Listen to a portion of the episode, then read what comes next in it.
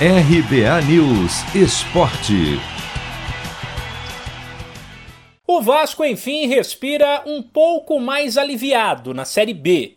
Neste domingo, o time em casa venceu a Ponte Preta por 2 a 0 e encerrou uma sequência de três derrotas que pressionava bastante o elenco e o técnico Lisca.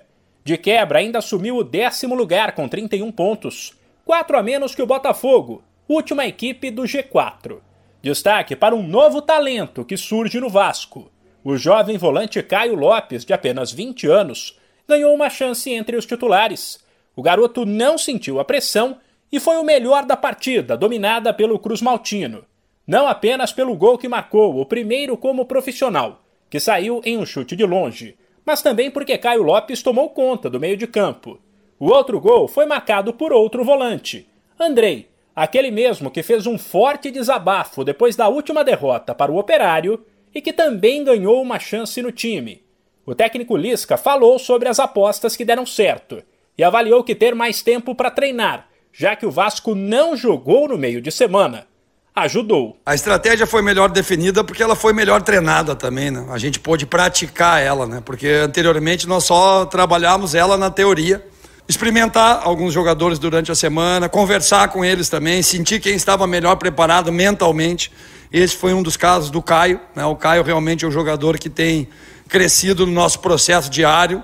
O Andrei é outro, né? Vocês viram a entrevista do Andrei lá em Ponta Grossa. Muita gente achou que o Andrei, ah, ele falou ah, um monte de coisa, mas eu gostei muito do que ele falou porque ele mostrou indignação, ele mostrou que o nosso clube está bem longe daquilo que todos nós queremos, né?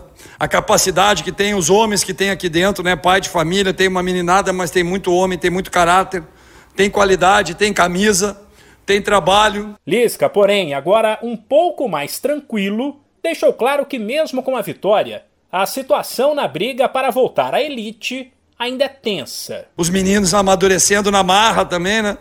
Porque agora é estado de sítio, né? Estado de emergência, corda esticada porque tivemos uma boa vitória, mas ainda estamos longe daquilo que nós pretendemos, né, que é terminar essa competição dentro dos quatro. A competição está muito difícil, muito parelha, muito dura. Então acho que hoje o mais importante era a vitória, com uma boa apresentação, com uma boa entrega. Então tudo isso a gente vai poder acrescentar, melhorar e, e agradecer ao apoio de toda a diretoria, do torcedor do Vasco em especial. O Vasco volta a campo em casa na sexta-feira contra o vice-lanterna Brasil de Pelotas. De São Paulo, Humberto Ferretti.